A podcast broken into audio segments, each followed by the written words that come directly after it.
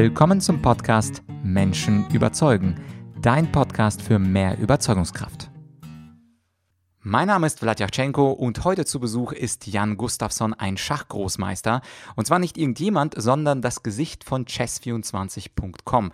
Wenn du Schach spielst, dann kennst du ihn natürlich. Wenn du kein Schach spielst und dich fragst, hm, was kann ich denn von einem Schachgroßmeister lernen? Na, so einiges würde ich sagen, denn wir sprechen mit Jan über folgende Themen. Punkt 1.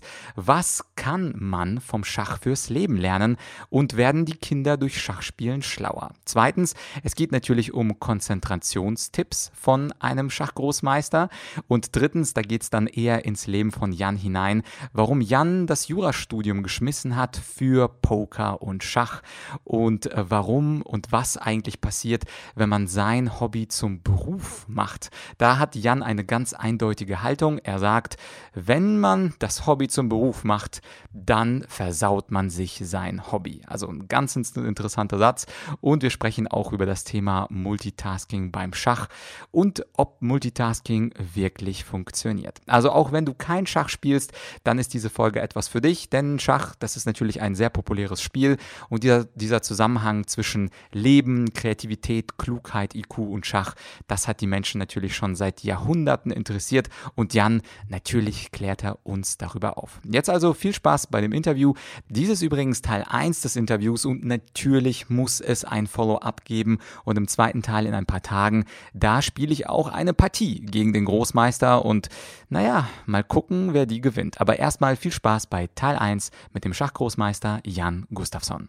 Willkommen bei Menschen überzeugen. Heute zu Gast ist ein Schachgroßmeister und zwar sein Name ist Jan Gustafsson. Er ist einer der berühmtesten und stärksten Schachspieler in Deutschland und auch international bekannt durch seinen Banterblitz auf chess24.com, wo er solche schwachen Schachspieler wie mich zum Frühstück isst. Jan, danke, dass du dir Zeit genommen hast.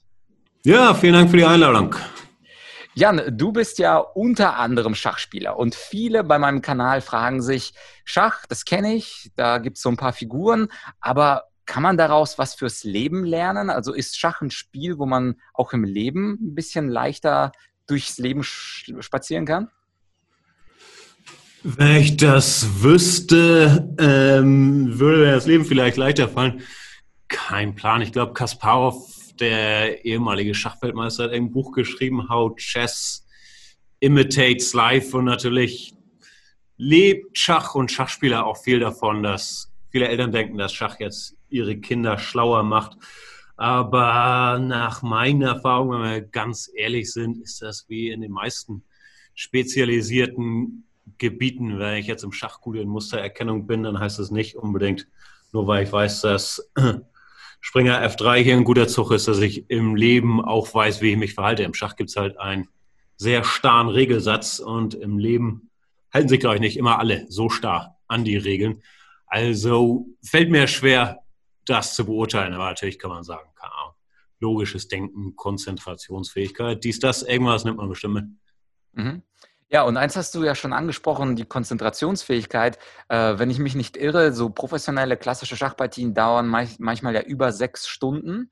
Und was auch, was man verstehen kann, auch als Nicht-Schachspieler, ist, dass du natürlich konstant konzentriert sein musst. Ein falscher Zug bedeutet, dass die ganze Partie, die ganzen vier Stunden vorher sofort zunichte gemacht werden. Das heißt also, du und andere Großmeister sind extrem gut darin, sich lange Zeiten zu konzentrieren. Und wie schafft man das? Gibt es da irgendwelche Tipps und Tricks vom Großmeister? Ähm, Kaffee.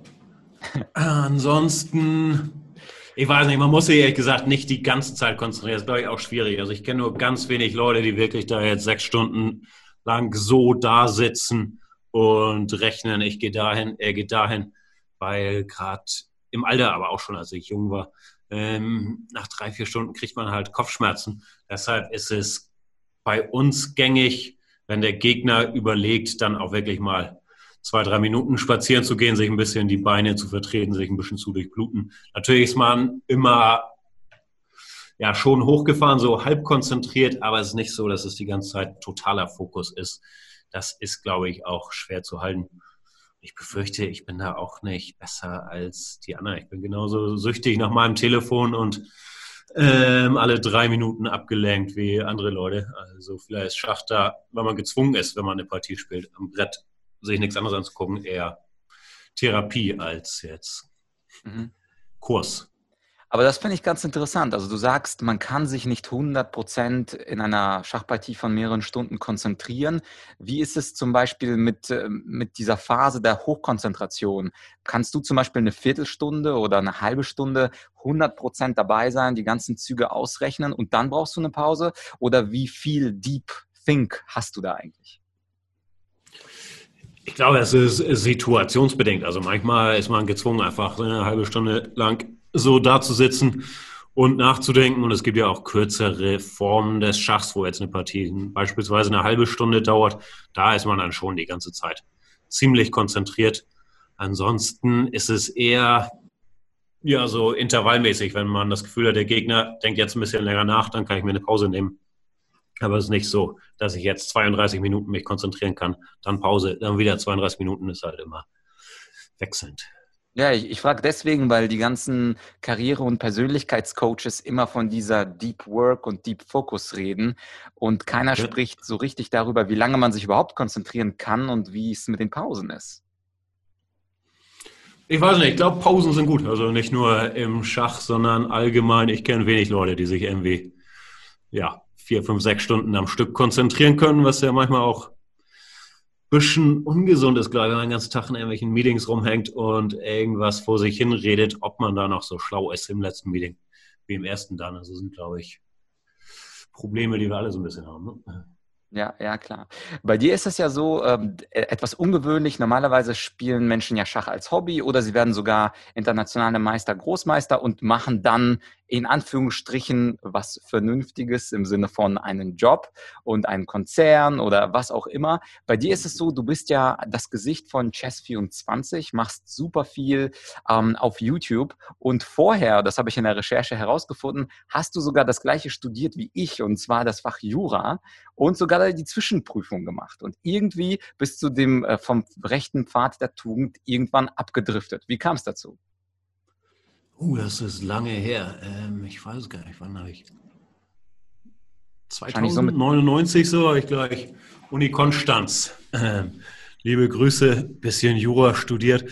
Ähm, weiß es nicht, ob ich jemals auf dem Pfad der Tugend war oder jemals abgedriftet bin. Ich habe das nie so, so schwarz oder weiß gesehen. Jura ist eigentlich ja für, für mich, glaube ich, ein ganz dankbares Fach gewesen, weil es Logik ist, aber mit Worten, nicht mit Zahlen, ähm, was mir immer eher lag. Deshalb jetzt auch vielleicht die Schachredekarriere in Anführungszeichen. Aber ansonsten, ich hatte es nie groß durchgeplant, was ich mache im Leben. Und ja, es kam beim Jurastudium kam ein bisschen was dazwischen in Form von Pokern und Schachspielen und viele nicht so empfohlene Lebensweisen.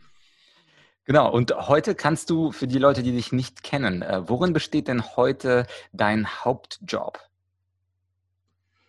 Das weiß ich auch nicht genau. Ähm, ich mache mehrere Sachen. Hauptsächlich, ja, mein Hauptjob ist wahrscheinlich bei Chess24, wo ich ja sowohl Live-Schach-Events kommentiere. Also da bin ich es gewohnt, auch viele Stunden vor der Kamera zu sitzen und vor mich hinzureden. Aber auch nur so mittelkonzentriert, wenn wir ganz ehrlich sind.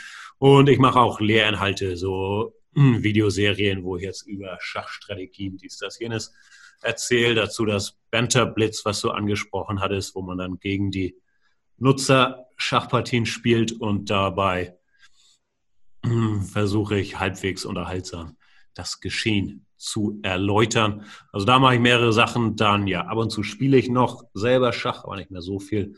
Dazu bin ich im Trainerteam vom Schachweltmeister Magnus Carlsen. Also wenn der ein WM-Match hat, dann bin ich einer seiner Trainer, die ein bisschen helfen da mal den Strategien.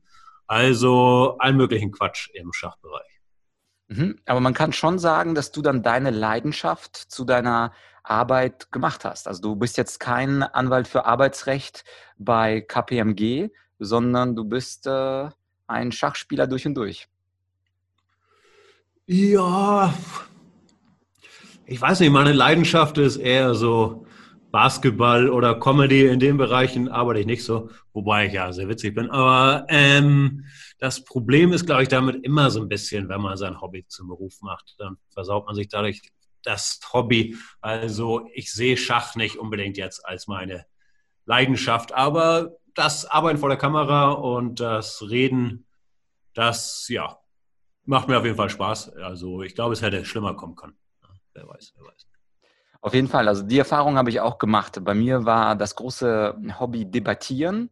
Und ähm, wenn mich jetzt Menschen fragen und sagen, hey Vlad, du bist ja jetzt Rhetoriktrainer und Speaker, dann hast du ja dein Hobby zum Beruf gemacht. Das hat dann manchmal auch zur Folge, dass das Hobby dann korrumpiert wird, weil man muss dann tanzen, wenn man nicht unbedingt tanzen will, weil eine Buchung da ist. Und wahrscheinlich ist es bei dir auch ähnlich. Manchmal hast du so richtig Lust auf Schach, aber dann denkst du dir, oh, wieder dieser Peter Swiedler, mit dem ich kommentieren muss. Das denke ich mir ständig, das denke ich mir ständig. Liebe Grüße. Ähm ja, das Kommentieren macht mir schon Spaß, das ist ja auch ein bisschen anderes Feld, aber so dieses sich Wissen über Schach aufsaugen zu wollen, ähm, gehört dazu und ja, finde ich teilweise interessant, aber da, wie du schon sagst, als Hobby war es dann eher so von 13 bis 19 und jetzt nicht mehr so. Aber ist ja auch schön, wenn sich die Felder ein bisschen erweitern, verschieben. Und dazu kommt natürlich auch im Schach.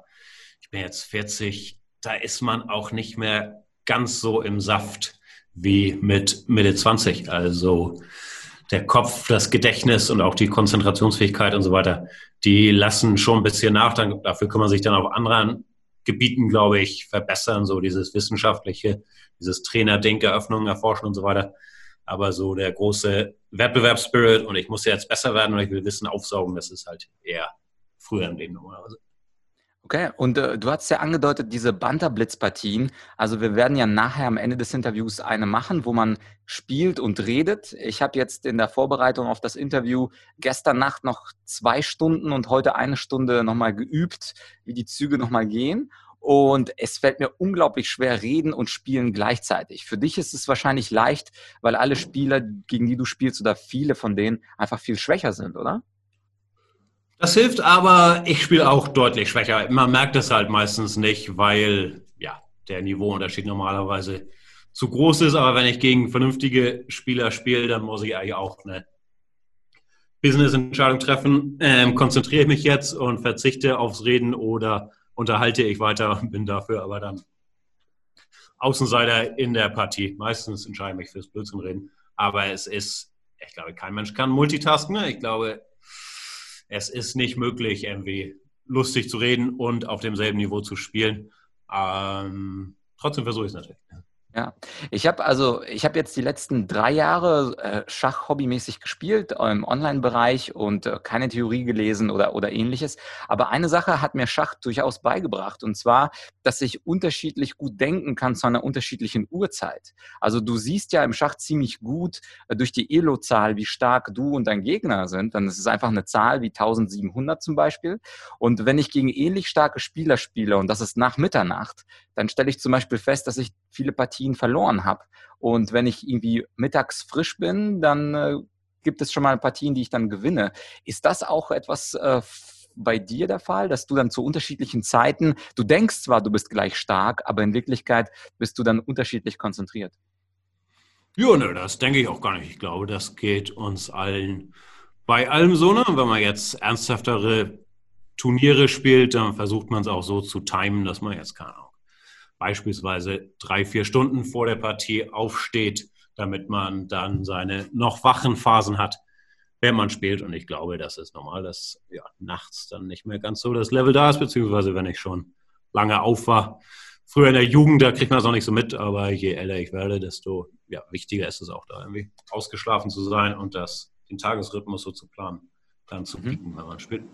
An dieser Stelle hätte ich noch eine dringende Bitte an dich. Hilf doch meinem Podcast Menschen überzeugen, noch mehr in die Sichtbarkeit zu kommen. Und zwar hilft es in den Rankings, wenn der Podcast relativ hoch da drin ist. Mehr Leute gucken oder hören sich den an und profitieren von den Tipps von Menschen überzeugen, also von mir und von meinen Experten. Also falls du es noch nicht getan hast, meine dringliche und aufrichtige Bitte, gib fünf Sterne auf Apple iTunes, schreib einen schönen Satz, wie gut dir dieser Podcast gefällt und dann werden mehr Leute Zugang haben zu diesem Podcast und natürlich zu dem herausragenden Wissen von meinen Experten und natürlich auch von den Rhetoriktipps, die ich hier so verteile. Also falls du noch keine Bewertung abgegeben hast, nimm dir doch bitte die paar Sekunden Zeit auf Apple iTunes. Und falls du nicht genau weißt, wie man eine Bewertung abgibt, dann findest du eine Anleitung dazu auf bewerte.argumentorik.com und ich bedanke mich natürlich für die Bewertung mit weiterem regelmäßigem und gutem Content und nächste Woche geht es dann weiter mit Jan Gustafsson und da sprechen wir